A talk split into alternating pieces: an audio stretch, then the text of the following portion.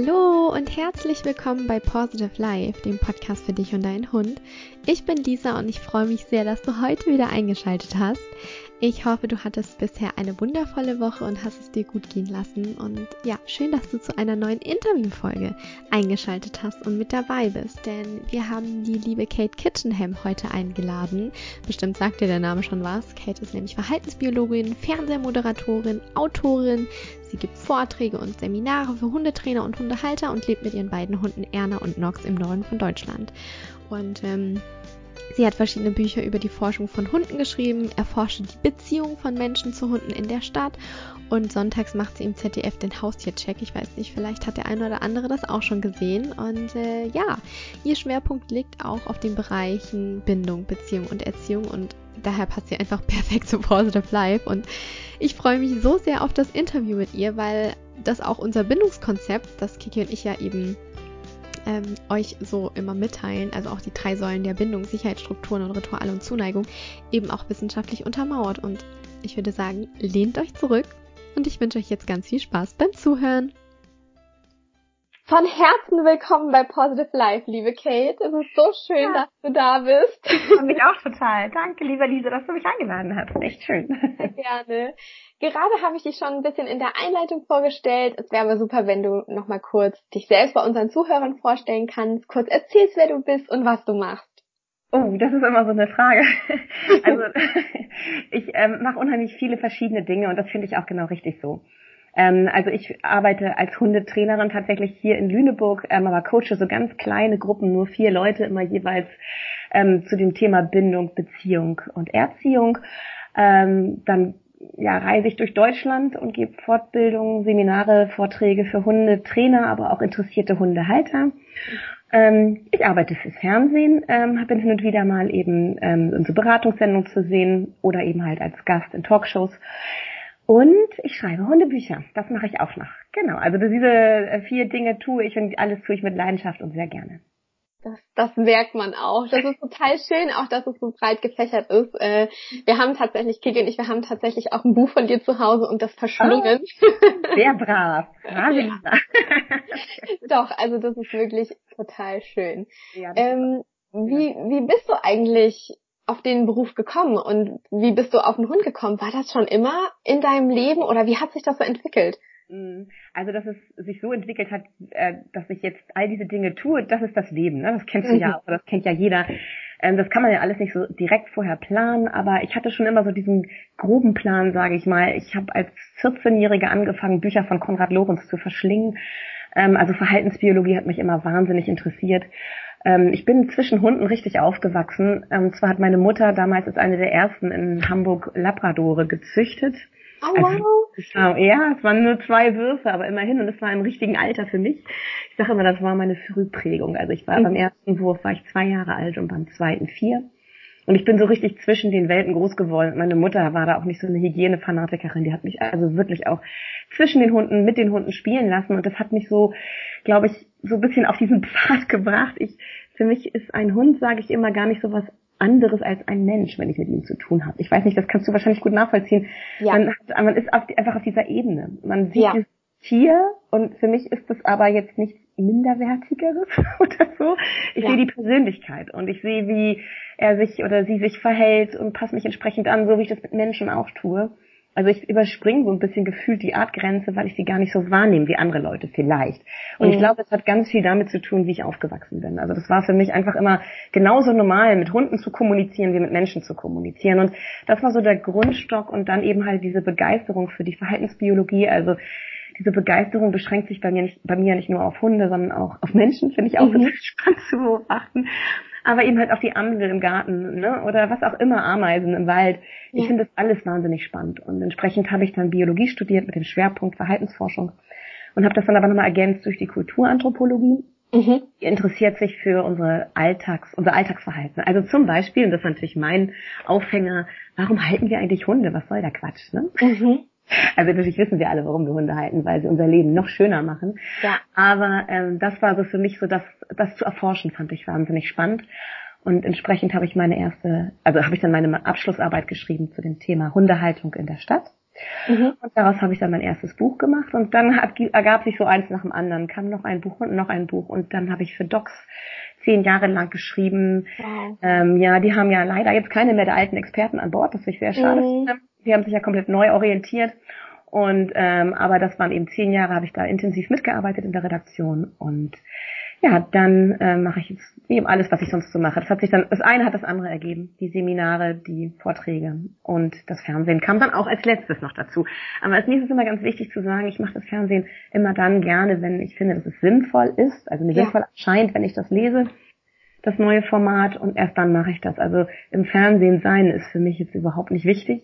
Mhm. Ähm, ich habe immer eine Botschaft oder ich möchte gerne vermitteln, wie Menschen mit Hunden besser leben es geht dir ja bestimmt genauso, dass du oft ja. so Hundgespanne siehst, wo, das, wo es einem Herzen wehtut.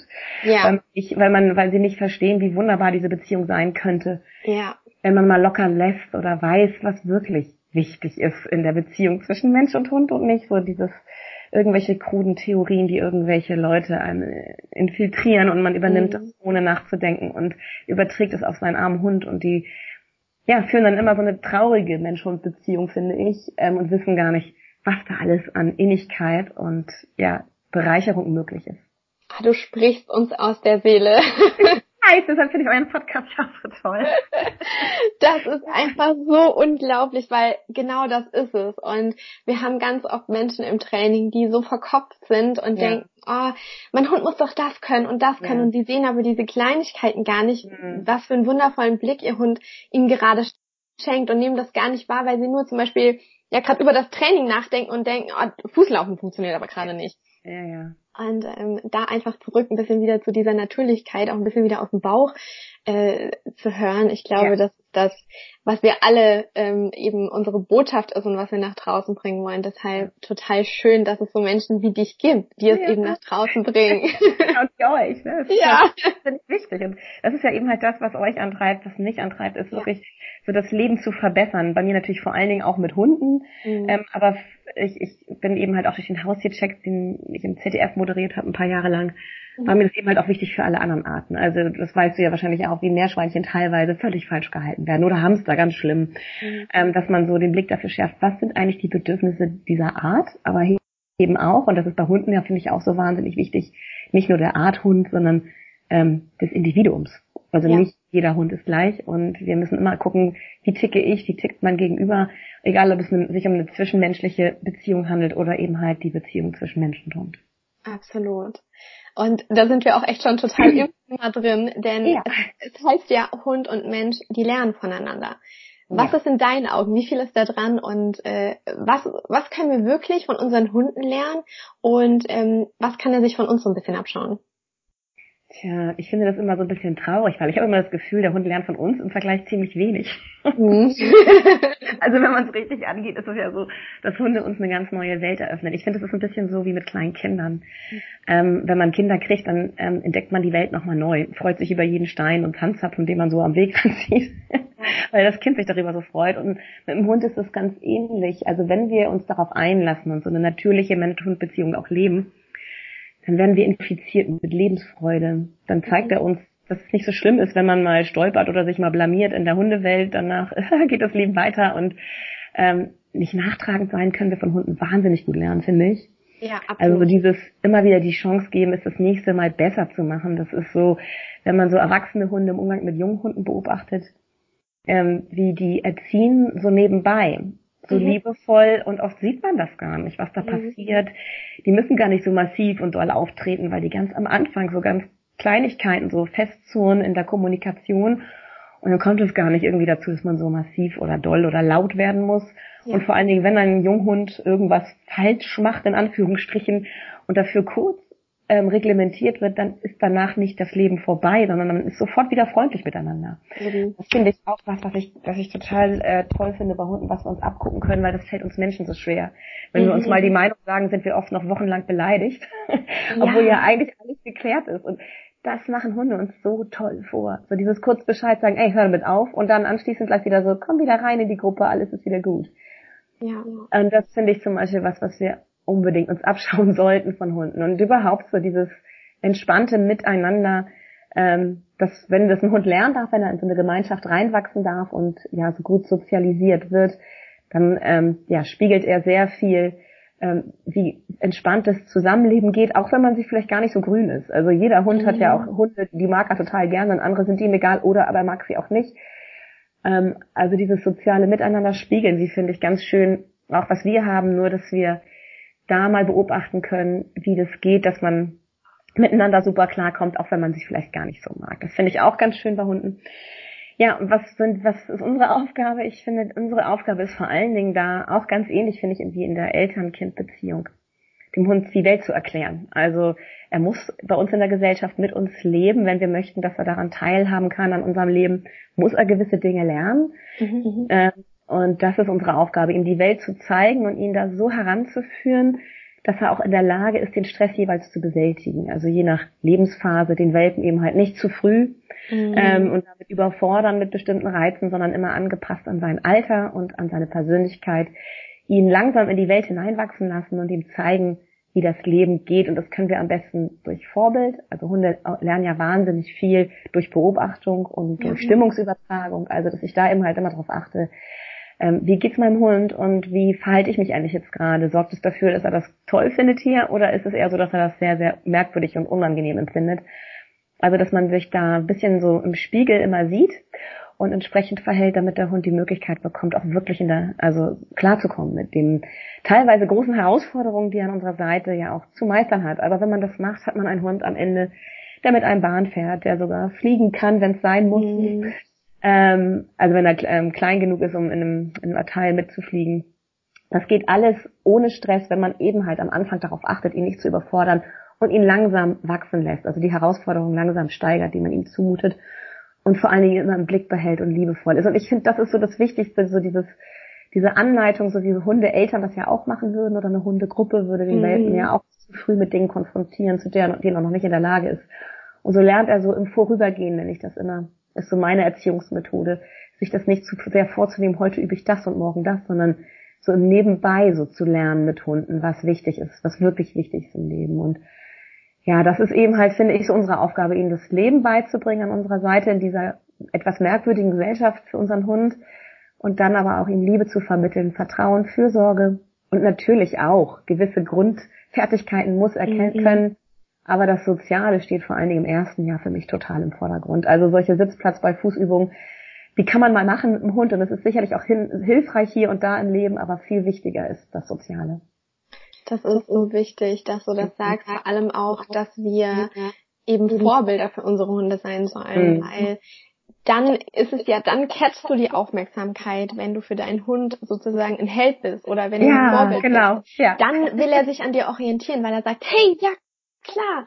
Und das ist einfach das Schöne, das habe ich auch bei meinen Hunden gemerkt. Ich wurde so oft gefragt, oh, wie hast du mit deinen Hunden das hingekriegt oder wie hast du das hingekriegt? Und ich habe das gar nicht wirklich speziell irgendwie trainiert, sondern mhm. das hat sich einfach ergeben. Mhm. So wie du sagst, es ist nebenbei mitgelaufen, ne? Genau, ja, ja, genau. Und das ist einfach das Schöne, dass du da nicht sagen musst, okay, ich muss jetzt unbedingt das Fußlaufen trainieren und er muss mich unbedingt anschauen, sondern ja. wenn du einfach mit einer ganz anderen Haltung da dran gehst, dann erübrigt sich das und dann ergibt sich das irgendwie von selbst. Richtig, genau. Und das ist aber, das, das Wort Haltung fand ich gerade ganz schön, was du benutzt hast, weil Haltung ist ja auch so dieses Wichtige, ne? Ja. Also die Körpersprache, das ist ja auch häufig so, das kann man auch überhaupt gar nicht irgendwie verübeln, weil wenn ich mir das angucke, wie in vielen Hundeschulen auch immer noch gelehrt und ich an, in Anführungsstrichen trainiert wird, mhm. da wird wenig auf ähm, Körpersprache der Besitzer geachtet, sondern ganz viel auf das, was du gerade sagst, was der Hund alles können muss. Ja, ja. Ähm, an, an formalem Gehorsam so. Und das ist eben halt, das wissen Hunde ziemlich schnell, was Sitzplatz bei Fuß und so weiter heißt. Aber ähm, viel wichtiger ist eben, dass sie uns als Orientierungspfosten in einer aufregenden mhm. Welt wahrnehmen und das hat ganz viel mit Körpersprache, mit für den Hund da sein, ihn auch mal schützen in Situationen, die ihn überfordern. Ich habe das mal erlebt mit meiner alten Hündin, die ist jetzt 15. Als die eine junge Hündin war, war ich auf einer Feier und da war mein Bruder, mein großer Bruder, den sehe ich relativ selten und meine Hündin eben auch. Mhm. Und sie war noch jung und ähm, da waren wir so in so einem großen Bereich und ich war ein bisschen weiter weg und konnte nicht direkt zu denen hin. Da war so ein großer Tisch zwischen uns und ich sah so einen Schäferhund rügen, der sie so bedrängt hat und sie hatte eine eingezogene Rute und war mhm. überfordert und der hat aber nicht locker gelassen. Und da habe ich meinem Bruder zugerufen, kannst du den mal wegschicken? mhm. den, den, diesen Schäferhund rüden, das macht mhm. ihr gerade Angst. Oder sich so einfach vor sie stellen. Und dann hat er sich so vor sie gestellt und dann so mit so einer Handgeste, mein Bruder ist ein ziemlich großer, stattlicher Typ, mhm. und hat den anderen Hund so weggeschickt, das hat auch funktioniert. Und meine Hündin liebt meinen Bruder seit diesem Moment. Wow. So abgöttisch bis heute, wenn sie ist 15 und echt tüdelig, also sie ist wirklich dement. Okay. Wenn mein Bruder in den Raum kommt, dann fliegt sie ihm entgegen. Und also das war wirklich so ein Wendepunkt in ihrer Beziehung und das erzähle ich immer ganz gerne, weil wenn wir Verantwortung übernehmen für das uns, an, uns anvertraute soziale Wesen, also das, was du eben auch so beschrieben hast, diese soziale Präsenz zeigen, mhm. ist mhm. mein Hund und für den übernehme ich Verantwortung ähm, dann sind wir wahnsinnig attraktiv als Bindungspartner. Und dann mhm. müssen wir gar nicht mehr viel Schickimicki und hier Fleischwurst da machen, sondern wir sind einfach präsent und das ist das, was wir brauchen. Jemand, an dem sie sich orientieren können und der ihnen Sicherheit schenkt. Also eigentlich diese primären Grundbedürfnisse, die wir auch in sozialen mhm. Beziehungen haben. Genau das brauchen Hunde auch. Und alles andere, was darüber hinwegkommt, so diese ganze ne, ähm, Training, sage ich jetzt mal, mhm. das kann dann darauf aufbauen. Aber der Grundlage ist die soziale Beziehung. Boah, ich krieg gerade Gänsehaut, also das erzählst, weil das ist so ein schöner Moment, was für ein wahnsinnig voller Vertrauensmoment und mhm. was für eine ja, was da zwischen deinem Bruder und äh, deinem Hund da entstanden ist. Mhm. Wahnsinnig. Ja, Wirklich mega schön. ja. Ganz tolle auch. Geschichte. Ja. Mhm. Genau, ich erzähle sie immer gerne, weil es finde ich so deutlich macht, was wirklich wichtig ist. Ne? Total. Ja. Total. Okay, lass uns mal weitergehen ja. zum Lernverhalten von Hunden. Ja. Ähm, was ist denn da eigentlich genetisch vorgegeben und was müssen sie eigentlich noch lernen, beziehungsweise was sollten wir ihnen beibringen? Also wir hatten gerade schon gesagt, eben Sicherheit und Vertrauen, das ist das Wichtigste. Ne? Mhm, mhm, das sind eben diese Grundbedürfnisse, die wir haben, die unser Hund hat. Aber was darüber, was darüber hinaus sollten unsere Hunde lernen? Ähm, ja, also das äh, Lernen, das Leben lernen, ne? das ist ja, das geht ja, fußt ja sozusagen darauf, was ich eben erzählt habe, dass diese soziale Beziehung zu uns ist so die Grundlage und darauf auffußen können dann eben halt die Hunde alles lernen, was im Leben wichtig ist. Und dazu gehört eben halt viel mehr als so dieses äh, ja, Sitzplatz und bei Fuß, sondern vor allen Dingen zum Beispiel das Leben in der Hundewelt müssen sie lernen, also das, die, Re die Re sozialen Regeln unter Artgenossen und dann eben halt die sozialen Regeln in der Menschenwelt. Also Hunde haben vor allen Dingen im ersten Jahr ein wahnsinnig dickes Lernbuch, wenn man sich das mal so vorstellt, vom blinden Maulwurf bis zum, über die Pubertät bis zum erwachsenen Hund. Ja. Ähm, das ist einfach unglaublich, was die da zu leisten und zu lernen haben. Das ist das Soziale, ist manches so das Schwerpunkt im ersten Jahr vor allen Dingen. Und dann ist es aber natürlich so, dass Hunde auch wahnsinnig gern noch mehr lernen. Also die mhm. haben eine, es sind Lerntiere, soziale Lerntiere wie wir auch. Ähm, die brauchen jetzt kein ähm, 24-Stunden-Programm. so. ähm, ja. Man kann das natürlich total übertreiben, aber eigentlich freut sich fast jeder Hund über noch eine, eine Ausbildung obendrauf, wenn er erwachsen ist. Einfach weil das so schön auch das Teamgefühl so stärkt, wenn man zusammen etwas leistet. Das kennt man ja auch aus der Arbeit, wenn man irgendwie ein gutes Team ist, so wie Kiki und du. Mhm. Ihr habt eine tolle neue Idee ihr setzt euch hin, schreibt euch die, das Konzept auf, verwirklicht das und es kommt auch noch gut an und kriegt ein tolles Feedback dafür.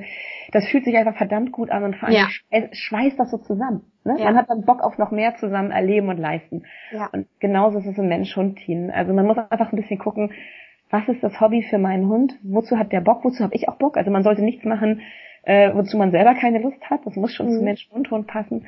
Ja, und dann ist es einfach so, dass Hunde wahnsinnig viel lernen können und das sollten wir auch machen, finde ich, ohne es eben halt zu übertreiben. Das ist mir auch immer wichtig. Mhm. Aber Hunde, die viel können, ähm, ist auch ähnlich wie bei uns Menschen, sind selbstbewusste Hunde. Die sind gelassen, die ruhen in sich. Also wenn wir mhm. Was leisten im Alltag, dann, dann stehen wir für etwas und das macht uns innerlich ruhig. Und ganz ähnlich ist es mit dem Hund. Wenn er etwas schafft und Erfolgsmomente hat, dann kommt es zur Ausschüttung von Dopamin mhm. und anderen Botenstoffen, die dafür sorgen, dass der Hund sich gut fühlt. Und das sollten wir jedem Hund immer mal wieder gönnen. Und deswegen bin ich auch ein großer Freund davon, mit meinem Hund immer mal wieder was Neues zu lernen, eine neue Herausforderung gemeinsam zu meistern. Eben wegen dieses Teamgedankens, wegen, der, wegen des Selbstbewusstseins für den ja. Hund. Ähm, aber auch wegen der Bindung, also dieses, ähm, dass, wir, dass wir uns auch immer besser kennenlernen, uns immer mehr vertrauen und immer besser zusammen auftreten. Das ist schon auch wichtig. Ja, und die genetische Voraussetzung dafür trägt jeder Hund in sich. Natürlich je nach Rasse ein bisschen unterschiedlich. Mhm neue Dinge zu lernen. Also der Heimschutzhund hat irgendwann auch nicht so große Lust, mehr irgendwas Neues unbedingt lernen zu müssen. Der freut mhm. sich über ausgiebige Spaziergänge mit seinem Besitzer, ähm, aber muss jetzt vielleicht nicht ständig irgendwelche Sachen suchen und apportieren und das findet er eher uninteressant. Also muss man immer so ein bisschen gucken, was passt eben halt zu der Voraussetzung, die, ne, dieses Hundes, da irgendwas zu finden. Ähm, ja, also, aber wenn man dann was gefunden hat, leisten alle Hunde auf ihrem Niveau eben halt gerne was mit uns Menschen zusammen. Ja, das, das ist wirklich so. Hast du denn einen Tipp für unsere Zuhörer, wie sie ihren Hund glücklich machen können, beziehungsweise wie sie auch erkennen, was ist denn das Richtige für mich und mein Mensch-Hund-Team? Ähm, ja, das ist ein bisschen schwierig. Also meistens mhm. ist es natürlich total leicht, wenn man den Hund sieht, wie er mit seinen Menschen zusammen interagiert, so sich ja. das anguckt, so es gibt eben halt Hunde, die finden das wahnsinnig toll, Agility zu machen, ähm, die mhm. das irgendwie über Baumstämme zu balancieren im Wald oder über irgendwas rüber zu hopsen und ähm, haben auch keine Angst, durch irgendwas durchzulaufen. Wenn ich so einen Hund hätte, dann würde ich tatsächlich mal gucken, dass ich mich für so einen Spaß Agility Kurs anmelde und ja. da mal eine Probestunde mache und gucke, wie das meinem Hund und mir auch gefällt. Ähm, eine tolle Sache für viele Hunde. Ähm, ja, andere Hunde sieht man so, wenn man so ein paar Suchspiele macht, wie die ihre Nase so wahnsinnig gut einsetzen. Also da kann man mit den Hunden im Wald Suchspiele auf immer höherem Niveau machen. Also ich lasse zum Beispiel Nox, das habe ich natürlich Schritt für Schritt aufgebaut, mhm. immer gerne irgendwo absetzen, laufe dann eine Runde über so eine Wiese und lass irgendwo einen Tanzhapfen fallen. Ah. Und komm zurück und dann muss er diesen Tanzhapfen auf dieser großen Wiese suchen und er findet den. Cool. Ähm, aber das dauert bei ihm total lange und Erna hat es immer viel schneller gefunden. Die ist einfach eine, eine viel, viel bessere Nase. Wow. Das verrate ich Nox natürlich nicht. Weil mittlerweile hat sie an sowas einfach echt kein Interesse mehr. Die will einfach nur noch ihr Ding machen. Aber für ihn ist das eine tolle Sache. Er hat daran Spaß, ob er jetzt gut ist oder nicht. Ähm, ich gönne ihm den Spaß. So, das ist es so. Du musst so ein bisschen gucken, was bereitet deinem Hund Freude und was bereitet dir auch Freude. Dann kannst du zum Beispiel auch nochmal einen Man-Trailing-Kurs machen. Also da gibt's ja auch tolle Möglichkeiten, dass der Hund mal seine super tolle Nase einsetzen darf. Denn das verbieten wir ihm im Alltag natürlich. Müssen wir ja leider. Er darf keine Rehe und Hasen jagen. Ja. Dann sollten wir irgendwas finden, wo er seine Wunderorgane einsetzen darf. Und das ist zum Beispiel einem Hund, der jetzt zum Beispiel eine jagdliche Passion hat, wäre das etwas, was ich mir näher angucken würde. Oder ganzer Klassiker ist auch Dummy-Training. Das ist nicht nur was für äh, für die klassischen Apportierer, also die ganzen Retriever, sondern das ist mhm. vor allen Dingen auch ganz häufig was für Jack Russell Terrier. Die lieben das. Die schütteln den Dummy dann zwar tot, wenn sie ihn zu uns bringen. Solange es nur der Dummy ist. genau, das sage ich eben auch immer. Das ist okay. Wir wollen hier keine 1A-Show abliefern. Wir wollen einfach, dass der Hund was hat, was ihm Spaß bringt und was dieses Teamgefühl zwischen Mensch und Hund stärkt. Und das ist beim Dummy-Training total super. Da trainieren wir die Kommunikation auf Distanz und mhm. können immer neue Herausforderungen zusammen meistern. Da ist so viel möglich. Das ist viel mehr als nur bringen, äh, werfen und bringen. Das ist ja. ja ganz, ganz toll. Und so würde ich so ein bisschen mal gucken, was, wozu hat mein Hund Bock? ähm, braucht er das überhaupt? Es gibt ja auch tatsächlich Hunde, die finden es einfach nur toll, spazieren zu gehen. Also Freunde von mir haben zum Beispiel so einen Kuhwatsch, so einen Herdenschutzhund und mhm. die gehen mit dem jeden Tag drei Stunden spazieren. Der darf immer entscheiden, wo es lang geht. Der, die wissen ganz genau, es ist eigentlich nicht das Leben, was ein Kuhwatsch sich wünschen würde. Der wünscht sich eine Schafherde, in der er mit ein paar anderen Herdenschutzhunden zusammen lebt. Das können die ihm leider nicht bieten und deswegen hat er zweimal am Tag auf so riesen Runden die Möglichkeit, einfach mal sein Ding machen zu dürfen an einer langen Schleppleine. Mhm. Und dann darf der Typ entscheiden, wo es lang geht. Und wenn er in den Fluss geht, um da zu schlabbern, und dann guckt er zehn Minuten lang in die Gegend und guckt, dann lassen die den einfach gucken und setzen cool. sich dazu und gucken mit ihm zusammen. Und ich finde, das ist so das, was es für mich immer so ausmacht. Jeder Hund ist anders und da müssen wir einfach gucken, was passt zu ihm, was macht diesen Hund glücklich. Und das versuchen dann auch möglich zu machen das ist so schön, vor allem, dass der Hund auch mal entscheiden darf. Was, ja. Ne? Weil ja. wir sind oftmals so getrieben, wir müssen alles entscheiden, ja. wir müssen unserem Hund alles abnehmen und der darf ja jetzt nicht riechen, wir müssen weitergehen und, ne? Und einfach mal dastehen und den Hund entscheiden lassen. Das ist, also das habe ich auch schon auf manchen Spaziergängen gemacht, einfach gesagt, hey, okay, ihr seid vorne, ähm, ich sehe, es ist alles, die Bahn ist frei, sucht euch aus, ob wir links oder rechts gehen. Ja, Wie cool einfach. Ja, es ist so toll und weißt du, das ist auch so das, was ich, was, was ich finde, was wir wirklich, also das ist, es wird auch immer wieder so zum Kern. Man wächst ja immer so, ne? das kennst du ja mhm. auch. Und umso mehr man liest, lernt, umso mehr findet man auch so seinen Weg. Und für mich ist jetzt, ich arbeite gerade aktuell an so einem neuen Buch, das im nächsten Frühjahr erscheint, Streuner äh, genau, wo ich mit Forschern äh, zusammengearbeitet habe. Die haben mir alle ihre Kapitel zugeschickt, die ich dann übersetzt habe aus Indien, aus Marokko, aus Kanada, aus Russland, alles Streunerforscher, die mit mhm. Streunern sozusagen leben und gucken, wie die so ihren Alltag gestalten. Und da ist nochmal so deutlich geworden oder mir nochmal so klar geworden, Hunde sind so gelassen häufig, wenn sie auf der Straße leben, weil die so viel gucken dürfen. Mhm. Und ich renne mit meinen, also ich nehme mich da auch nicht aus. Ich habe oft Termindruck, ne? Ja. Ich weiß jetzt, oh, Kiki, gleich ist Interview, ne? Das kennen wir alle. Ich muss mich jetzt beeilen, ich muss jetzt die Runde beenden und dann nun komm noch, weiter geht's und so. Mhm. Aber dass wir uns einfach auch mal hin und wieder das irgendwie versuchen hinzukriegen, mal so eine Runde zu machen, wo wirklich die Hunde entscheiden dürfen, wo wir mal lange, länger gehen, wo wir uns einfach irgendwo hinsetzen und die Hunde gucken lassen. Einfach mal gucken lassen und auch wir selber können dann ja so viel mehr mitnehmen. Ich meine, das ist ja auch dein und ja. Thema total, einfach so dieses, ne, diese, diese Momente wertzuschätzen, dieses Achtsamkeit, so mal hinhören, wer singt denn da eigentlich in den Bäumen und was passiert hier eigentlich gerade um mich herum, wie rauschen die Bäume. Ähm, das ist so, so, so schön, da können wir auch so viel mitnehmen und vor allen Dingen machen wir damit unsere Hunde so richtig glücklich, weil das ist das, was Hunde wirklich brauchen, mal Zeit draußen verbringen und gucken dürfen, dann werden sie auch gleich viel gelassener und viele Probleme im Alltag erübrigen sich. Ja, absolut. Das ist wirklich genau das. ja, das finde ich immer so schön auch an meiner Arbeit, wenn dann die Forschung, das ist natürlich immer besonders toll, mhm. genau das, was man schon immer gespürt und gedacht hat, auch wirklich herausfindet und sagt, ja, ja. Leute, das hat Günther Bloch mal so schön auf einem Symposium formuliert, Leute, lasst doch mal eure Hunde gucken. Hammer. Wir zerren sie einfach immer ständig an irgendwelchen Sachen vorbei und wundern uns dann, dass sie die Dinge stressen, weil sie nie gelernt haben, sie sich anzugucken und damit ja. umgehen zu lernen. So. Ja, das fand ich auch einen ganz tollen Satz. Lasst eure Hunde gucken. Absolut. Also das können unsere Zuhörer auf jeden Fall mitnehmen. Lasst ja. eure Hunde mal gucken. Seid in dem Moment. Weil ja. das ist genau das. Immer dieses Getriebensein. Und ja, wir alle haben Zeitdruck und wir alle haben Stress. Und mhm. wir haben uns aber doch auch diesen Hund zu uns in die Familie geholt, damit wir genau diesem Stress auch mal entfliehen können. Wieso ja. nehmen wir ihn mit auf den Spaziergang? Weißt du, das ist so. Aha. Genau so ist es, ja. Ja, oder du siehst es so oft in der Stadt zum Beispiel, dass Leute irgendwie ihren Hund irgendwie, ich sag immer so, hinter sich her durch ihr Leben ziehen. Ja. So, da ist überhaupt gar keine Kommunikation, gar keine Verbindung. Entweder zerrt der Hund die Leute oder sie zerren den Hund und achten gar nicht drauf, dass der gerade irgendwo schnuppert und für ihn was Wichtiges wahrnimmt. Das sehen die gar nicht. Sie gehen einfach weiter und reißen ihn so mit sich. Ja. Ähm, dass man sich auf diese Hundeebene einlässt, weil das kann so bereichernd sein. Da kann man so viel entdecken, auch für sich selbst und eben halt genau, was du sagst, einmal runterfahren und zu sich kommen und dem Stress des Alltags entfliehen. Genau dafür sollten wir Hunde nutzen. Dafür haben wir sie. Absolut. Glaubst du, es ist noch für unsere Hunde so ein Kulturschock mit uns zusammenzuleben oder inwieweit haben die jetzt sich schon uns angepasst? Äh, überhaupt nicht. Also das mhm. ist das ist tatsächlich das, was Hunde ausmacht und unterscheidet auch zu eigentlich allen anderen Tierarten, dass sie sich so wahnsinnig gut anpassen können. Ja aber das Wichtige ist dabei zu beachten, dass man sie, das habe ich ja am Anfang schon mal gesagt, so mit den Herausforderungen langsam konfrontiert, eben halt ihrem Alter, ihrer Persönlichkeit, ihrer Vorgeschichte entsprechend, dass sie lernen können, mit verschiedenen Lebenssituationen auch ähm, umgehen zu können. Also mhm, viel, mhm. so häufig sieht man eben, dass Hunde viel zu früh mit Reizen konfrontiert werden, denen sie noch gar nicht gewachsen sind, so als Welpen mhm. oder eben halt als Hunde aus dem Tierschutz.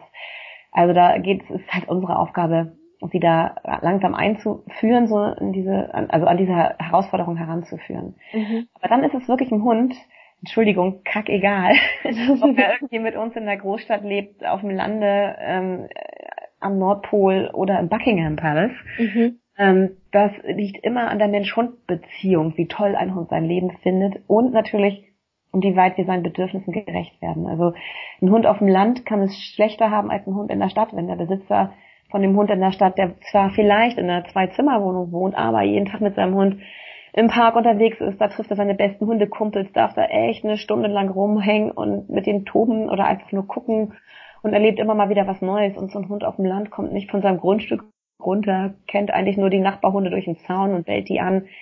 Also das sind, ist dann nicht unbedingt das bessere Leben. Also es ist wirklich mhm. das, was der Mensch für den Hund draus macht, das sorgt für die große oder eben halt schlechte Lebensqualität des Hundes. Ich glaube, das ist auch ganz wichtig für unsere Zuhörer, weil die sich auch immer, also nicht alle, aber mhm. einige natürlich kennen wir alle. Wir machen uns halt einen totalen Stress und denken, okay, mhm. wir müssen unserem Hund das bieten und das ja. bieten und das bieten, anstatt einfach mal wieder so ein bisschen zurück, back to basics, ne? Mhm. Gehen und sagen, okay, wir fangen jetzt einfach mal bei Null an und wir haben weißt du, wir haben unsere Hunde im besten Fall 10 bis 15 Jahre an unserer Seite. Warum sollte der im ersten Jahr schon alles können? Nein, oh Gott, ja. Ne? Das ja. ist so, äh, ja. da, wir müssen da einfach so ein bisschen wieder zurück. Und Hunde du sagst, sie sind Meister eben im Anpassen. Das haben sie einfach uns echt voraus und sie können sich anpassen und es liegt einfach an der Mensch-Hund-Beziehung, an der Bindung, wie wir das Leben mit unseren Hunden gestalten. Mhm, mhm, genau. Ob sie sich dem Leben da gewachsen fühlen, eben halt ja. in der Stadt zum Beispiel. So, ja, das ist ganz, ganz, ganz wichtig. Das ist echt wirklich wichtig und also ich denke, da nehmen wir auch ganz vielen Zuhörern gerade den Druck. Mhm. Ähm, mega, mega, mega ja. gut. ja. ja. Was ist so in deinen Augen die natürlichste Form, mit deinen Hunden zu leben oder auch allgemein? Und vor allem, wie kommen wir so wieder da zurück? Wir reden die ganze Zeit, ja, ein bisschen sich rausnehmen, achtsamer zu sein, aber was ist so die natürlichste Form? Und wie schaffen wir es tatsächlich, das so, wenn nur einmal für ein paar Minütchen im Alltag das so zu integrieren? Also ich glaube, die natürlichste Form mit Hunden zu leben ist erstmal ganz viele ähm, Methoden, Theorien, von denen man irgendwo mal gehört oder gelesen hat, aus seinem Kopf erstmal wieder rauszunehmen und das, was du ganz mhm. am Anfang sagtest, mehr auf sein Gefühl zu hören. Ja. Gerade wenn man einen Hund das erste Mal hat, ist das ja häufig so, dass man alles richtig machen möchte, was ja auch gut ist. Mhm. Ähm, aber dann sind wir oft so verkrampft, ähm, dass wir den, diesen Hund, diese Persönlichkeit, diese Spezies gar nicht mehr so richtig sehen. Ähm, und für mich ist es immer so dieses, setzt euch auf den Boden, begeht euch auf Augenhöhe, ähm, mhm. seid da für euren Hund. Und das kann man im Alltag, finde ich, ganz oft machen. Also das kennt ja jeder. Ich habe manchmal habe ich viel Zeit für meine Hunde und die nehme ich mir dann auch gerne. Und ähm, ja, das Natürliche, gehe dann mit ihnen spazieren, setz mich einfach irgendwo lange hin, verbringe Zeit draußen, wo sie viel zu gucken haben, weil das eben halt so dieser Natur des Hundes entspricht, mal sich Dinge anzugucken und irgendwie draußen sein zu dürfen, einfach rumzudösen im Park irgendwo vielleicht oder in der Natur. Ähm, das aber im Alltag eben halt, auch wenn das mal nicht so möglich ist, weil du gerade viel Stress hast, familiär oder äh, mit der Arbeit, dann immer sich so Auszeiten zu nehmen, mit dem Hund zu kuscheln, einfach inniglich eben halt nicht auf dem Sofa und am Handy zu daddeln, ja. sondern auf dem Boden zu sitzen, mit einem Buch vielleicht lesen und nebenbei den Hund kraulen, einfach für ihn da sein. So diese Körperlichkeit, diese Innigkeit zuzulassen, die möglich ist zwischen Mensch und Hund. Mhm. Äh, weil das ist eigentlich ein Grundbedürfnis des Hundes und wenn man das von Anfang an erfüllt, ähm, bleibt das sein Leben lang erhalten. Und dann hat man nämlich genau das 15 Jahre lang, eine ganz innige, mhm. zärtliche, vertrauensvolle Bindung zu seinem Hund. Ähm, aber am Anfang steht eben halt, sich das darauf einlassen, auf diese Art, aber eben halt auf diese Persönlichkeit, die kennenzulernen, ähm, Aug in Auge nenne ich das immer. Dorit Feddersen-Petersen hat mal so schön gesagt, im Nahbereich des Hundes mit ihm spielen, mhm. zu agieren. Da lernen wir Hunde am allerbesten kennen, wenn wir uns auf ihre Ebene begeben und das mal so zulassen und solche Sachen wie, er darf nicht aufs Sofa oder mit uns mhm. auf einer Ebene sitzen, was man ja immer ja. Noch, ich muss zuerst aus der Haustür gehen. Genau. Und solche Sachen, dass man das einfach mal wirklich vergisst und über den Haufen wirft, weil das interessiert Hunde alles gar nicht. Sowas lernen die zwar, weil das Menschenregeln sind ähm, mhm. ähm, und finden sie vielleicht ein bisschen merkwürdig und machen es dann uns zuliebe mit. Aber es sagt ihnen überhaupt nichts über unsere übergeordnete Position, die wir irgendwie demonstrieren müssen. Hunde erkennen eine übergeordnete Position daran, dass wir ähm, souverän Entscheidungen fällen und Sicherheit vermitteln und für sie da sind, Stresssituationen. Das zeigt ihnen, dass wir ein souveräner Führer sind, dem sie sich gerne und freiwillig anschließen. Ja. Und das ist für mich so die natürliche Art des Umgangs über Verhalten, wie ich mich verhalte, wie ich vorlebe, wie ich interagiere in sozialen Situationen, ihm Schutz biete, ihn aber auch manchmal natürlich Grenzen ziehe, reglementiere, wenn er zu weit geht, wenn er Grenzen mhm. überschreitet bei anderen Hunden oder anderen Menschen, in der klassischen Pubertätsphase oder auch als Welpe, wenn er anfängt auszutesten. Das gehört natürlich auch dazu, mhm. aber wichtig eben halt hier kurzes, äh, klares Grenzen ziehen und dann sofort wieder nett sein und freundlich sein und dem Hund die Chance bieten, alles besser zu machen. Das ist so die natürliche Art des Umgangs mit Hunden und die orientiert sich für mich total an der Art, wie Hunde miteinander umgehen. Also wenn ich Seminare gebe oder Vorträge halte, habe ich ganz viele Videos dabei, die mir Züchter zugeschickt haben oder auch von Hundewiesen, von Spaziergängen. Mhm wo man so schön sehen kann, wie Hunde das untereinander regeln, so ganz unaufgeregt und ähm, klar und liebevoll. Ähm, ja. Da können wir am allermeisten von lernen. Wie Hunde miteinander kommunizieren, also gut sozialisierte Hunde natürlich, mhm. sagt uns ganz viel darüber, ähm, wie wir mit unseren Hunden umgehen sollten. Ja, absolut. Also ich, da sind wir auch wieder bei dem Thema nicht nachtragend sein. Also ich ja. hatte das früher ganz echt. Ich war schon ein sehr nachtragender Mensch und ich habe ja. das echt von meinem Finny gelernt, ja. weil auch als Samu dann bei uns eingezogen ist, Samu hat es dann ab und zu so ein bisschen übertrieben und Finn hat das in so einer Seelenruhe geregelt. Schön. Und danach war das wieder gegessen. Ganz oft kam die Frage, wie schaffst du das mit zwei unkastrierten Rüden? Äh, ja. warum nicht? Ja. so, das funktioniert einfach. Ja, ja, aber das ist schön, dass du das so sagst, weil genau das ist auch wichtig, dass dann äh, Leute wie ihr auch das so vorlebt. Das ist, das, das erlebe ich auch, und Nox ist ja auch nicht kastriert. Mhm und dass den Hunden auch diese Möglichkeit zur Persönlichkeitsentwicklung, also natürlich entwickeln die sich auch, wenn sie kastriert werden, weiter in ihrer Persönlichkeit, ja. aber es ist natürlich anders. Wir nehmen ihnen Hormone und die Gehirnentwicklung ist dann häufig ähm, eben ja nicht unterbrochen natürlich, aber es ist es ist es verläuft einfach anders und wir haben hier Rüden, die Rüden sein dürfen und das auf eine super freundliche Art und Weise miteinander klären. Da müssen wir uns auch gar nicht groß einmischen. Ähm, das ist häufig so, dass es ganz, ganz locker und klar geregelt wird. Natürlich gibt es Situationen, in denen das nicht so gut läuft. Dann würde ich immer raten, professionelle Hilfe in Anspruch zu nehmen von einem ja. guten Hundetrainer. Aber in den allermeisten Fällen, wenn man Vertrauen zu Hunden hat und Hunde beobachtet und von Hundeverhalten äh, Ahnung hat, also Hunde gut mhm. lesen kann, dann sieht man sehr schnell, wann es nötig ist, was zu unternehmen und wann man die Situation wirklich laufen lassen kann, weil ja. Hunde lernen von Hunden meistens, am allermeisten und am allerschnellsten. Wenn ja. wir versuchen, diese Rolle zu übernehmen, gelingt uns das meistens gar nicht so gut, wie wenn Artgenossen das machen. Also ich kann das so unterschreiben, weil ich sehe das äh, so bei Finn und Samu. Das sind das ist dieselbe Rasse, aber die könnten unterschiedlicher nicht sein. Und ja. was, was Samu von Finn gelernt hat, ja. das ist unglaublich. Ich glaube, das hätte ich never ever irgendwie selber geschafft, mhm. auf diese Art und Weise das ist total verrückt, was sich Samu von ihm abgeschaut hat und wie die miteinander kommunizieren. Und es gab mhm. bisher nur ein einziges Mal, wo ich wirklich dazwischen gegangen bin, mhm. wo ich mhm. gesagt habe, hey, okay, also jetzt reicht's auch wieder mal, ne? Mhm. Ähm, das müssen wir jetzt nicht größer aufbauschen, aber ansonsten klären die das so, du siehst das manchmal gar nicht. Du mhm. bist in so einem Augenwinkel und ja. dann ist die Situation aber schon wieder vorbei. Ja, ja, ja, das ist so schön, ja genau. Aber das ist das Ding das, was du gerade sagst, das Sehen. Mhm. Ich habe das Gefühl, viele Leute sehen was ganz oft gar nicht. Mhm. Also das ist so schade. Und gehen dann dazwischen. Ich war jetzt gerade am Wochenende am Hundestrand, mhm. ähm, am Timmendorfer Strand. Und ähm, da war so eine Situation, dass so ein ähm, hypersexueller Jack Russell Terrier, so, ein, mhm. so eine junge Hündin, das war echt noch ein, so ein Schnösel, also ich weiß mhm. nicht, so fünf Monate alt, und die war eben halt so niedlich verspielt und er wollte sie nur bespringen und wollte immer, mhm. dass sie hinlegt, damit er sie bespringen kann. Und sie war eben halt noch jung und doof und hat das noch nicht so richtig verstanden. Und er wurde echt immer aggressiver, so in Anführungsstrichen, weil mhm. er hatte wirklich einfach nur dieses eine im Sinn. Ja. Dann sind so aus dem, von hinten sind so zwei alte Kernterrier-Hündinnen gekommen mhm. Mhm. und haben diesen Jack Russell Terrier zur Schnecke gemacht. Kurz und einfach. Die okay. haben sich eine Zeit lang angeguckt und haben ihn sich dann rausgepickt und ihn platt gemacht. So, das, so geht man nicht um mit, ne, so. Ja. Mit jungen Hunden. Und er war so, und hat es sofort verstanden. Und mhm. dann kamen die Menschen und haben die Hündinnen reglementiert. Ja, genau das ist es dann. Warum das war so, ich dachte, das, das, ja. das nicht, das war so gut, was sie gerade gemacht haben. Ja. Aber die Hunde, also die Menschen sind dann so entsetzt, oh Gott, mein Hund ist aggressiv. Da sagt ja. diesem, oder die beiden Hündinnen sagen hier dem Jack Russell Terrier Bescheid. Die Hunde haben die Situation richtig erkannt, eingeschätzt und gehandelt. Die Menschen standen nur, Entschuldigung, doof daneben. Mhm. Und dann wurden die Hunde, die sich richtig verhalten haben, auch noch bestraft dafür.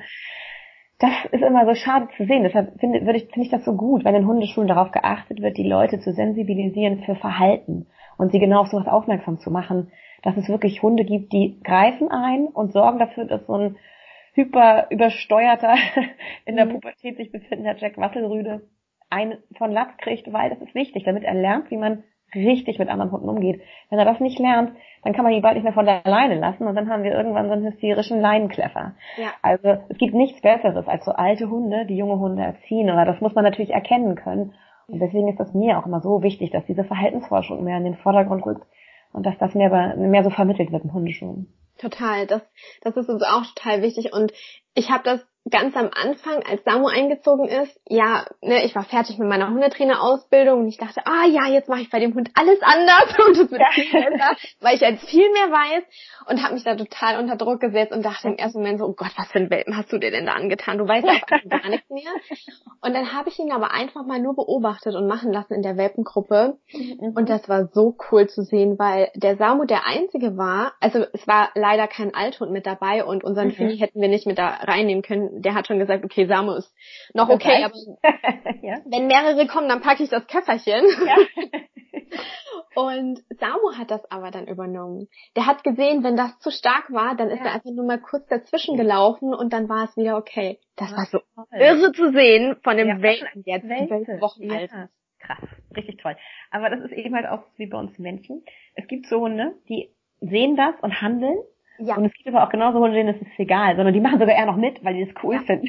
ja. Also das ist, da gibt es eben halt auch diese Persönlichkeitsunterschiede. Aber das, ich sage dann immer so, bei Menschen wäre jetzt dieser Hund, wird er jetzt wahrscheinlich Sozialarbeiter werden, um irgendwelche Kids am Bahnhof kümmern. Genau, aber so, das ist Gold wert. So einen Hund zu haben ist richtig, richtig toll. Und da kann man eben halt dann auch schön vermitteln, wie Hunde Situationen sprengen, wenn Youngsters über die Stränge schlagen und so weiter. Und wenn kein anderer Hund da ist und man hat solche Hunde gehabt, von denen man lernen konnte, dann kann man das als Mensch auch ganz gut, aber niemals so präzise, gut und eindeutig, wie das ein, wie ein Artgenosse das könnte. Deswegen sind erwachsene Artgenossen oder eben halt auch manchmal auch so hochtalentierte Welpen, ja. die da sehr sensibel sind für ähm, echt Gold wert. Absolut.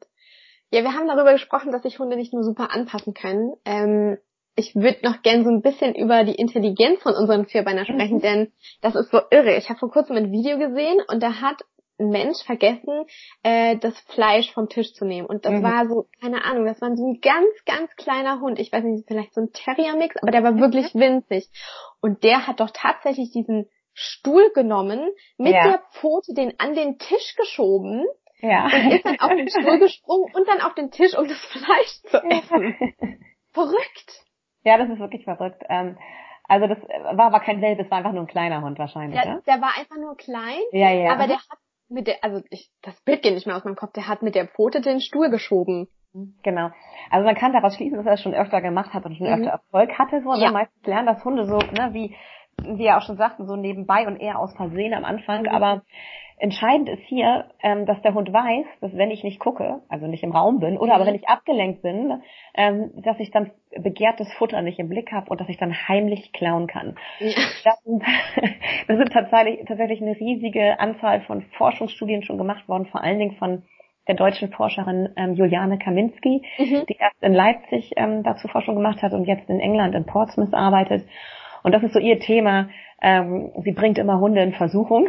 Mhm ähm, Verbote zu brechen. Also was weiß ich, ein Würstchen liegt auf dem Boden und der Mensch sagt nein und dann mhm. tut er so, als würde er einschlafen. Und dann werden die Hunde gefilmt, wie sie sich verhalten und es ist so, so witzig. wie die Hunde so verzweifelt zwischen, der, zwischen dem Wiener Würstchen und dem Menschen hin und her gucken und plötzlich realisieren sie, mein Gott, der schläft ein. Ja. Und dann so zu gucken, was machen sie dann, wenn sie merken, okay, jetzt schläft er wirklich fest. Ähm, und dann, wie sie dann erstmal so ein bisschen hin und her laufen und so testend wacht er wieder auf.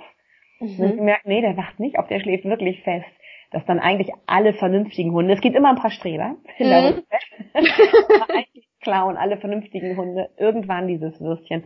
Und umso schneller, umso mehr wir weg sind. Also wenn du den Raum verlässt, mhm. die Wahrscheinlichkeit ziemlich groß, dass es ziemlich schnell geklaut wird. Und das zeigt uns eben halt, dass Hunde ganz viel über uns wissen. Also was wir von unserer Perspektive sehen können, was wir wann wahrnehmen, was wir waren, dass wir schlechter wahrnehmen, wenn wir schlafen oder was hinter uns passiert, wenn wir ihnen den Rücken zu drehen. Also von all sowas haben Hunde eine gute Vorstellung. Und natürlich auch Gegenstände zu manipulieren, das können sie lernen im Laufe ihres Lebens, um an begehrtes Futter zu kommen. Auch dazu gibt es ganz viele spannende Versuche, wie weit das geht. Das machen allerdings aber auch Wölfe. Mhm. Ähm, ähm, und auch sogar Katzen machen das aber nicht so. Ah, okay. Also das ist leider ein bisschen schlecht erforscht. Bisher hieß es immer so, dass Katzen sowas weniger machen. Ähm, die Versuch, also die ähm, Frustrationstoleranz ähm, hört früher auf. Es ist immer okay. so, dass der Klassiker ist zum Beispiel so, ein, so eine Tupperdose zu nehmen mhm. mit leckerem Futter drin. Und dann zeigst du das den Katzen, Hunden und Wölfen und legst die auf den Boden, die Dose, und dann dürfen sie hingehen auf dein Zeichen, sich das nehmen und im nächsten Versuchsdurchgang legst du einen Deckel auf die Tupperdose und dann lässt du deinen Hund dahin laufen oder dein Wolf oder deine Katze. Mhm. Und dann schieben sie eben halt diesen Deckel weg. Der eine schneller, der andere braucht dafür ein bisschen länger. Katzen meistens ein bisschen länger, aber auch sie mhm. kriegen das hin, mit der Pfote irgendwann diesen Deckel wegzuschieben mhm. und das Futter zu nehmen. Und dann wissen sie also, sie müssen was manipulieren, um an das Futter zu kommen. Und dann sind die Menschen ganz gemein und drücken diesen Deckel fest. Mhm. Futterdose. Und gucken, was passiert jetzt. Und dann ist es so, dass Wölfe und Katzen hingehen und versuchen, den Deckel wieder raus wegzukriegen und schaffen das nicht. Und Katzen sind meistens so, sind frustriert mit der Pfote die Dose in die Ecke ballern und sich dann irgendwo mit, mit zuckendem Schwanz hinsetzen und genervt okay. gucken. Und der Wolf geht dann auch weg, weil es ist Energieverschwendung. Er hat mhm. festgestellt, ich kann die Dose nicht öffnen, was soll ich mich jetzt noch länger damit beschäftigen? Mhm. Und Hunde machen es auch kurz, versuchen es selber und was machen sie dann? Dann gucken sie zum Menschen. So, und das ist dieser Blick zurück zum Menschen. Das ist eben mhm. halt das, was die Forscher meinen, was im Zuge der Domestikation ja in den Hund hinein gezüchtet wurde, so mhm. diese Kommunikation zur Kooperation mit dem nicht Artgenossen, sondern dieser anderen Art, dem Menschen. Ey, kannst du das sehen? Ich krieg das nicht auf. Kannst du mir bitte helfen?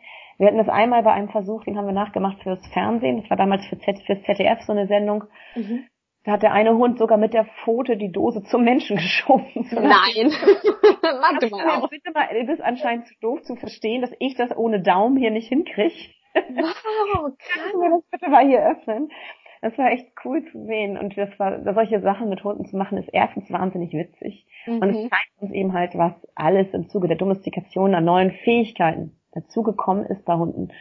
Die sie eben halt, ja, dass die es Hunden ermöglicht, mit uns auf wahnsinnig hoher Ebene zusammenzuarbeiten. Also nur als Beispiel Blindenführhund, der einen Blinden durchs Berliner Stadtgetümmel führt, ne? Oder Katastrophenschutzhund, wie der eng arbeitet in der Lawine oder eben halt, wenn irgendwelche Katastrophen passiert sind, mit seinem Menschen zusammen. Das ist so nur möglich, weil Hunde natürlich über eine wahnsinnig hohe soziale Kompetenz verfügen, mhm. mit einer anderen Art zusammen auf so einem hohen Niveau zu kooperieren. Das ist natürlich eine Form von Intelligenz. Mhm. Und deshalb immer so die Frage, wie intelligent sind Hunde? Mhm. Ähm, ich sage immer so, als Biologin ist es immer wichtig, dadurch nicht andere Tierarten zu degradieren. Hunde sind ja. nicht intelligenter als Katzen oder Wölfe jede Art ist optimal an ihren Lebensraum angepasst und der, die Lebensraumnische des Hundes ist im Fall unserer Hunde, die bei uns zu Hause auf dem Sofa sitzen, das sind wir. Und deswegen ist er perfekt an uns und unsere, an uns angepasst. Er weiß genau, wie unsere Stimmung ist, wann wir geneigt sind, ihm was Leckeres zu geben, wann er nicht, mhm. wann man uns eher in Ruhe lassen sollte, wann wir gut drauf sind und es Zeit ist, uns irgendwie zu signalisieren, dass wir mal rausgehen könnten, um was zusammen ja. zu erleben. Hunde sind Meister darin, sich in uns einzufühlen, uns ja ähm, vielleicht auch zu Dingen zu bringen, ähm, die sie gerne jetzt tun würden, weil sie gelernt haben, wie das bei uns am besten geht, wie man uns motiviert, Dinge zu tun. Mhm. Da sind sie einfach so unglaublich hochtalentiert. In diesem Bereich sind sie hochintelligent. Total, total Wahnsinn, oder? Ja, also, ja, also immer wieder spannend, ja. Absolut. Ich, ich frage mich auch immer, wie weit, also es ist ja auch so, dass Hunde, wir hatten es vorhin schon angesprochen, Stimmungsübertragung, ne? Hunde spüren mhm. wahnsinnig unsere Stimmung. Das merke ich auch irgendwie, vor kurzem hatte ich das auch mit meinem, mit meinem Papa, also der Samu, der gehört meinen Eltern und der Finn ist mein Hund. Und äh, Samu ist, ich hätte niemals gedacht, dass ein Hund so krass sensibel sein kann. Ich dachte mhm. schon, mein Finn ist so ein Sensibelchen, aber der Samu, das ist nochmal eine ganz andere Ebene. Ja. Und mein Papa war es morgens übel, als er aufgestanden ist. Und Aha. kurze Zeit später hat sich der Samu übergeben. Das gibt's doch nicht. Okay. Und das ist jetzt schon ein paar Mal so vorgekommen. Und mein Papa hat gesagt, du, Lisa, irgendwie finde ich das gerade ein bisschen gruselig. Ich muss dir da jetzt mal was sagen. Ja. Und hat mir dann erzählt, du, mir war heute Morgen so übel und, und auf einmal übergibt sich der Samu und dann war auch alles wieder okay, als würde er mir das abnehmen wollen. Aha. Das, das war so ein bisschen spooky. Ja. Ja, das ähm, ist wirklich. Ja, was, was denkst du? Können wir unseren Hunden irgendwie was vorspielen? Also ich würde sagen, nein, weil meine Hunde nein. mir absolut ja. Und wie, was ist an der Stimmungsübertragung dran? Also wir erklären immer auch gerne die Stimmungsübertragung, aber viele denken so, ja, ja, klar, Stimmungsübertragung. Mhm. Aber ich finde, das hat schon, also vor allem jetzt, wie wir auch die Erfahrung gemacht haben und auch was wir in unseren Coachings einfließen lassen, ähm, die, die unsere Zuhörer auch oder auch unsere Kunden merken schon, okay, das stimmt schon, da tut sich was. Mhm, ja, ich finde das Schlagwort hier ist Authentizität. Mhm. Also das ist wirklich, wir können unseren Hunden nichts vormachen. Ja. Hunde haben einfach einen Kommunikationskanal mehr als wir. Ich meine, den haben wir auch, aber wir nutzen den nicht so bewusst wie ja. Hunde. Das ist der olfaktorische, also das Riechorgan. Ja. ja. Und da sind sie einfach wahnsinnig gut drin. Das heißt, wenn ich gestresst bin, weil mein Hund nicht gekommen ist. Ich habe ihn 20 Mal gerufen mhm. und er kommt beim 21. Mal. Mhm. Dann tue ich nicht so, als würde ich mich wahnsinnig freuen. Er ist ein super toller Hund. Das finden Hunde extrem merkwürdig, weil die riechen, dass wir mega sauer sind und gestresst. Ja. Wir tun aber so, als würden wir uns freuen. Wir sollen auch nicht mit ihnen schimpfen und äh, ne, irgendwie böse mhm. werden. Ja. Aber ähm, man kann das dann so, ich sage mal, kommentiert das so, na endlich wurde auch Zeit und los weiter marschieren. Ne? So. Ja. Ja. Ähm, äh, und nehmt euch vor, das den Rückruf besser zu trainieren. Aber dann äh, in dem Moment irgendwie, so was man ja immer noch häufig hört, äh, großes Jackpot und jetzt kriegst du die Leberwurst und ja. gleichzeitig rieche ich aber so mega gestresst, dann nehmen Hunde uns eigentlich noch weniger ernst. Mhm. Also diese Authentizität ist wahnsinnig wichtig. Und das heißt eben halt auch, dass man ganz ähm, intensiv daran arbeitet, dass Situationen, die den Hund ängstigen, dass man die selber zum Beispiel auch gut findet. Das erlebe ich auch immer wieder im Training, beispielsweise Bahnhof, viele Menschen. Das ist nicht jedermanns Sache. Mhm. Und auch viele Hunde finden das doof.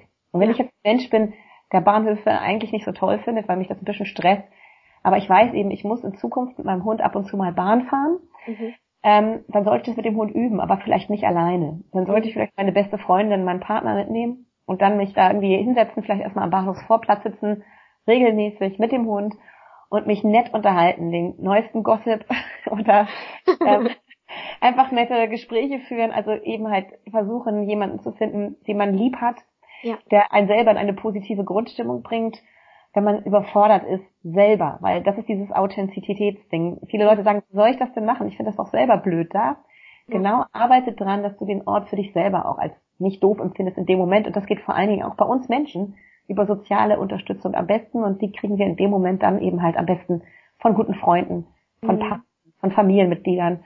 Und dann kann man sich so langsam in den Bahnhof und dann vielleicht sogar irgendwann bis in den Zug vorarbeiten und so dem Hund das Ganze auch als was Tolles verkaufen und das auch selber leben.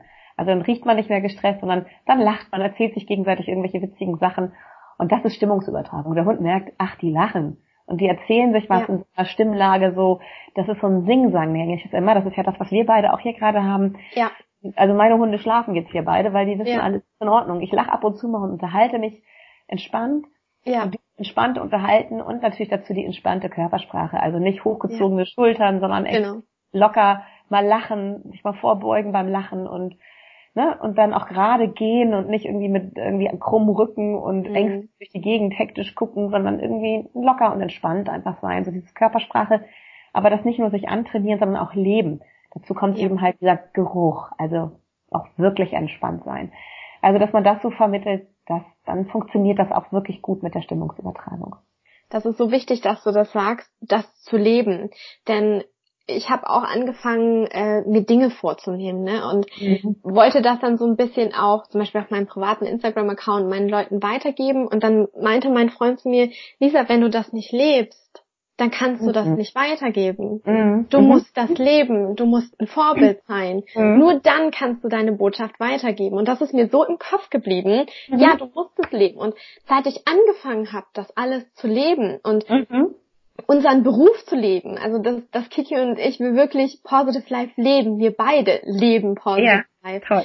Hat ja. sich die Verbindung zu unseren Hunden nochmal so krass verändert und auch dieses authentisch sein. Ich habe mir tatsächlich letztes Jahr ein Buch gekauft über authentisch ah. sein, weil ich immer so dachte, Mann, ich möchte authentisch sein, aber ich weiß einfach nicht wie. so. Und meine ähm, ja, meine, meine, äh, meine Physiotherapeutin, die auch Coach ist, die hat mir dann gemeint vor kurzem, Lisa, du bist authentisch in dem Moment, wo du erkennst, ah, okay, ich möchte gerade wieder authentisch sein und ich komme in mein, ich bin jetzt hier und ich bin da in mein Gewahrsein, nennen wir es halt, zurück, dann bist du authentisch. Und dann mhm. kannst du gar nicht nicht authentisch sein. Mhm, mhm. Sehr schön, finde ich super. Ähm, ich finde es auch so, das heißt auch was, authentisch heißt auch sich mal annehmen, wie man ist. Ja, und ja. das ist ja auch so, wir haben ja immer diesen Perfektheitsanspruch an uns, ja. an unsere Hunde und so weiter. Und darüber reden wir ja die ganze Zeit, dass man den mal ein bisschen locker lässt und einfach mal guckt, ich bin heute nicht gut drauf. Mhm. Irgendwas ist passiert, irgendwie was, irgendwas ist blöd, irgendwie, ich, vielleicht habe ich auch was Dummes geträumt. Heute werde ich mit meinem Hund auf gar keinen Fall irgendwas Neues üben, auch wenn ich mir das vorgenommen habe. Mhm. Das ist nicht der richtige Moment. Und wenn mein Hund mich anguckt, dann tue ich und, und, und dann tue ich auch nicht so, als hätte ich gute Laune. Ja. Also dann weiß der, okay, die ist heute nicht so gut drauf, dann gehen wir heute einfach nur spazieren und ich hoffe, genau. dass sie im Laufe des Spaziergangs wieder ein bisschen runterkommt. Ja. Und dass wir zu Hause sind und alles ist wieder in Ordnung. Und wenn du einfach mal diesen Anspruch nicht an dich hast, immer irgendwie den Kasper zu spielen für deinen Hund und immer mhm. nur gut drauf zu sein, sondern einfach auch dem Hund zutraust, dass er damit umgehen kann, dass du auch mal einfach deine Ruhe haben möchtest ja. und gar nichts sagen möchtest, den ganzen Spaziergang vielleicht weiß der Hund das auch zu schätzen, denke ich manchmal. Ja. Wenn ich einfach mal meinen Mund halte und wir ja. einfach nur spazieren gehen. Das ist einfach auch richtig, richtig schön. Und dieses sich annehmen, wie man ist, das, dann ist man ja sofort authentisch. Und wenn man fröhlich ist, dann auch wirklich mal sich das ähm, erlauben. Das finde ich ja übrigens auch wieder, um an den Anfang zurückzukommen. So schön, das habe ich ganz vergessen zu sagen dass wir durch unsere Hunde lernen, auch mal wieder albern zu sein. Mhm. So wie als Kinder, weißt du, so wenn du so dieses irgendwie, das ist mir egal, wer jetzt guckt, ich bin jetzt mit meinem Hund so richtig albern und renne mit ihm über die Wiese und versuche irgendwie das Spielzeug zu kriegen, habe aber keine Chance, weil er viel schneller ist und genau. irgendwie stolper ich vielleicht auch noch, wenn er Glück hat. Das finden Hunde auch wahnsinnig toll. Menschen mit Humor, die nicht immer versuchen, irgendwie super seriös und ernst aufzutreten, sondern im mhm. Gegenteil, dass man einfach auch mal albern ist und lustig und dass man sich das zugesteht, ähm, ja, so ein bisschen mehr an diese Gefühle auch ranzukommen und die zuzulassen. Egal, ob man auch mal schlecht drauf ist oder eben halt auch mal, ich bin gut drauf und das zeige ich jetzt auch so. Dieses, mhm. Genau das ist es. Das wissen Hunde sehr gut zu schätzen. Da können die nämlich gut mit umgehen. Also ich habe Nox zum Beispiel ist so ein Hund, der ist äh, sehr starke Stimmungsschwankungen. Manchmal hat er echt schlechte Laune.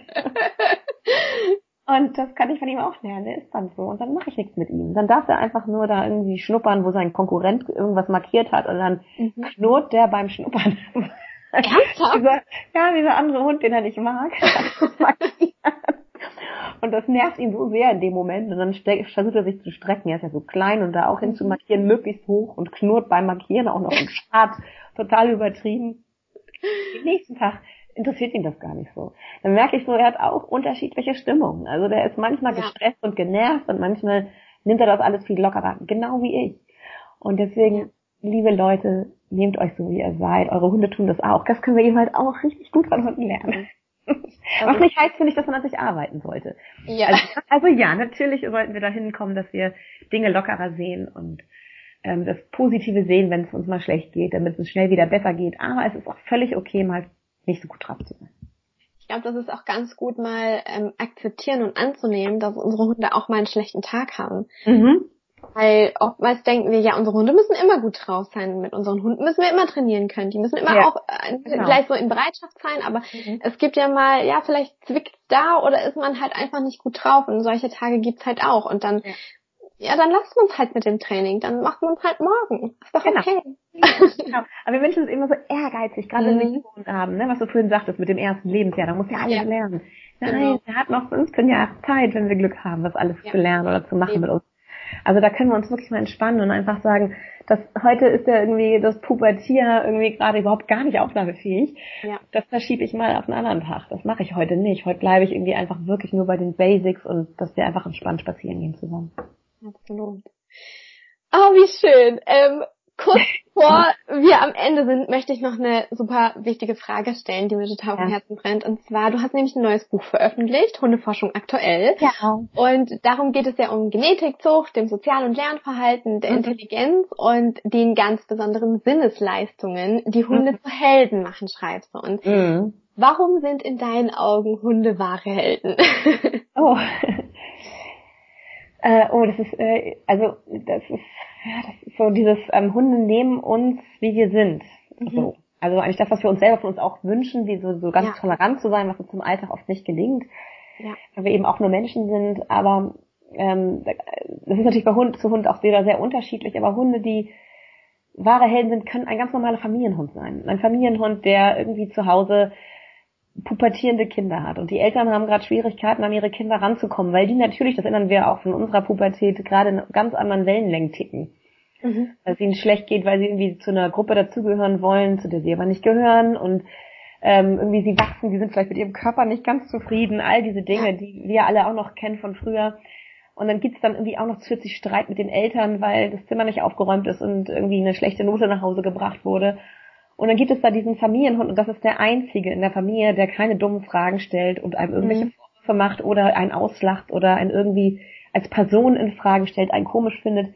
Der findet einen noch genauso toll, wie als man sechs Jahre alt war. Mhm. Der ist dann einfach da, legt sich auf die Seite, wenn man sich zu ihm hockt und macht irgendwie das Hinterbein hoch, komm, kraul mich, hier ist meine Lieblingsstelle. und der macht das noch genauso wie damals und der ist konstant und der gibt Sicherheit und der stellt keine doofen Fragen und ist einfach da. Das ist ein Held, weil der macht das, was die Eltern in dem Moment nicht leisten können, weil Eltern sind in dieser Situation einfach doof. Mhm. Ähm, und ne, man, man vielleicht in dem Moment gerade auch Probleme mit seinen Freunden hat, dann hat man diesen Hund. Dann ist mhm. dieser Hund für dieses Kind der, der größte Held, die größte Heldin, den er haben kann, das größte Geschenk für ein Kind in dieser Lebensphase, ein Familienhund. Mhm. Ähm, andere Hunde, ja klar, was ich vorhin schon sagte, begleiten ihre Leute durch so eine Stadt und die können nicht mhm. sehen, die Menschen, und ersetzen ihnen den Sehsinn. Oder ja. ähm, Behindertenbegleithund ermöglicht einem Menschen am Leben teilzunehmen. Der bildet auch eine Brücke, um mit dem in Anführungsstrichen Behinderten ins Gespräch zu kommen. Also das kennen wir alle. Wir sehen jemanden im Rollstuhl ähm, und wollen die nicht anglotzen und gucken mhm. dann schnell weg, aber dadurch guckt ihn auch keiner mehr an. Ja. Also er ist verdammt einsam. Und dann hat er ja. plötzlich einen Assistenzhund neben sich. Und sofort kommt man ins Gespräch mit dem Umfeld und die Leute unterhalten sich, stellen neugierige Fragen. Das kann bestimmt auch manchmal nerven, aber so grundsätzlich ist ein Hund immer eine Brücke auch zu einem Menschen. Also das erzählen mir ganz viele Menschen, die auch auf den Rollstuhl angewiesen sind oder ähm, querschnittsgelähmt sind, ähm, die, die diesen Hund wirklich auch brauchen, um im Alltag mhm. zu stehen, aber ganz häufig brauchen sie ihn auch tatsächlich, um mit dem Umfeld in Kontakt zu kommen, weil so viele Menschen verunsichert sind und nicht wissen, wie man miteinander dann ins Gespräch kommt. Und ja. das ist so, ähm, Hunde sind, bilden Brücken zwischen Menschen. Ach, das finde ich auch nochmal so toll. Ich habe äh, während meiner Magisterarbeit Hundehaltung in der Stadt, habe ich so eine Gruppe von älteren Damen begleitet, die haben sich jeden Morgen im Park getroffen und haben ihre Runde zusammen gemacht. Das habe ich immer meine Oma-Gang genannt. Und die hatten nur noch einen einzigen Hund. Das mhm. waren fünf alte Damen und ein mhm. Herr. Und die haben früher alle Hunde gehabt. Die haben aber alle nach und nach sind ihre Hunde verstorben. Und mhm. dann haben sie äh, beschlossen, dass sie keinen neuen Hund wollen, weil sie sich zu alt gefühlt haben und Angst hatten, sie versterben vielleicht vor dem Hund. Mhm. Und dann hatte nur noch eine Oma einen Hund. Und die mhm. sind Trotzdem, weil sie sich so gewöhnt waren, über Jahrzehnte jeden Morgen alle zusammen. Diese Runde sind noch mit diesem einen Alibi-Hund gelaufen. Ach, wie schön. Genau, also Hunde verbinden. Hunde halten, halten gerade auch ältere Menschen fit, nicht nur körperlich durch die Bewegung, sondern auch mental durch dieses, diesen Zusammenhalt. Also wenn da mal einer morgens nicht aufgetaucht ist, mhm. haben die sofort da angerufen, ist alles in Ordnung, brauchst du Hilfe? Also da entstehen Gemeinschaften, man unterstützt sich gegenseitig, sei es in dem Alter oder wenn man jünger ist dass man in Urlaub muss oder irgendwas passiert in der Familie, man braucht jemanden, der sich um den Hund kümmert. Wenn man so ein soziales Netzwerk über Hunde hat, dann das, das ist einfach so viel wert. Mhm. Also Hunde, Hunde sind Helden, weil sie ähm, im Extremfall eben halt therapeutisch wirksam sind, mhm. aber ganz normal im Alltag einfach dafür sorgen, dass unser Leben nicht nur für uns selber schöner wird, sondern auch für ganz viele andere Menschen. Also Hunde, die gut sozialisiert sind, die eine tolle Beziehung zu ihren Menschen haben, können viel mehr als nur ihren Menschen glücklich machen, sondern strahlen sozusagen auf das Umfeld ab. Und deswegen sind Hunde für mich große Helden. Ah, oh, da kriege ich richtig Tränen in die Augen. Das ist oh. so schön. das ist wirklich so schön. Da hast du so recht. Ähm, ich glaube, das können wir uns alle zu Herzen nehmen. Was du gerade gesagt hast, wirklich wundervoll. Dankeschön, Lisa. Ja. Okay, ähm, das ist unsere letzte Frage, die stellen wir immer all unseren Interviewpartnern. Und mhm. ähm, die wäre, was würdest du unseren Zuhörern gerne mit auf den Weg geben wollen? Oh, ich glaube, ich müsste jetzt einiges wiederholen, was ich gesagt habe, aber ich sag mal, das Wichtigste für mich ist wirklich locker lassen. Entspannt ja. euch mal. Ja. Äh, lasst eure Hunde mehr erleben. Lasst eure Hunde, traut ihnen viel mehr zu, gerade auch als junge Hunde. Also sucht euch irgendwie eine Hundeschule, die euch daran fit macht, Hundeverhalten zu lesen und dass die Hunde eigene Erfahrungen sammeln dürfen, dass man ihnen das Leben zutraut. Das habe ich jetzt gerade wieder durch dieses Streunerbuch, an dem ich arbeite, noch wird mir das immer vor Augen gehalten, mhm. wie wichtig das ist, Hunde auch eigene Erfahrungen machen zu lassen. Natürlich in einem geschützten Rahmen, aber mhm.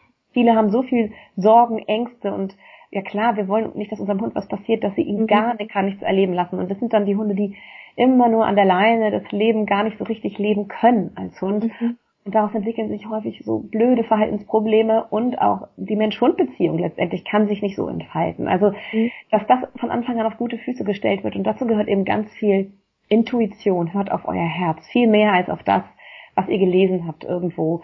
Weil keiner ähm, derjenigen, die die Bücher geschrieben haben, und dazu zähle ich ja meine Bücher auch, kennt euch und kennt euren Hund. Das könnt nur mhm. ihr. Ihr seid die Experten für euren Hund.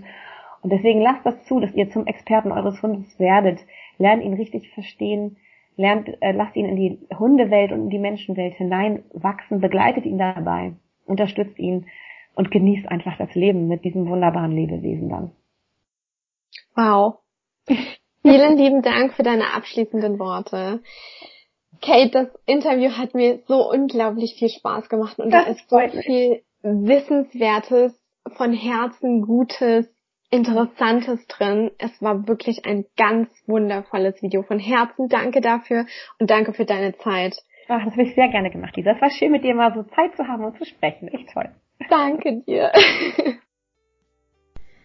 Wir hoffen, das Interview hat euch gefallen und dass ihr nochmal einiges für euer Mensch-Hund-Team mitnehmen konntet. Unsere Vierbeiner, das sind einfach so faszinierende Geschöpfe und so wundervolle Wesen. Ich habe immer noch Gänsehaut von diesem wundervollen Interview und wir können uns, glaube ich, alle sehr, sehr glücklich schätzen, dass wir unser Leben mit ihnen teilen und von ihnen lernen dürfen. Und Hunde machen unser Leben doch wirklich vollkommen, oder? Ich glaube, da stimmt ihr mir alle zu. Was ich wirklich mitnehmen konnte aus dem Gespräch mit Kate ist, locker zu sein, authentisch zu sein, das Leben zu leben und das Leben zu lernen. Und nach dem Interview bin ich irgendwie nochmal umso dankbarer, Finn und Samu an meiner Seite zu haben. Und ich hoffe, dass ihr durch das Interview eure Hunde nun sogar noch ein bisschen mehr versteht als sowieso schon. Und danke, dass du heute mit dabei gewesen bist. Tausend Dank nochmal an Kate Kitchenham für deine Zeit. Ich würde mich freuen, ähm, wenn, äh, ja, wenn ihr uns auf Insta erzählt, was ihr aus diesem Interview mit der lieben Kate für euch mitnehmen konntet, für euer Mensch-Hund-Team mitnehmen könntet. Ähm, schreibt uns gerne kleine Rezensionen, bewertet unseren Podcast auf iTunes mit 5 Sternen, das würde uns mega freuen und somit können wir auch noch mehr Mensch-Hund-Teams weiterhelfen und unsere Vision nach außen tragen. Und ja, ich wünsche dir nun einen wundervollen Mittwoch, eine wundervolle Woche. Stay positive, deine Lisa.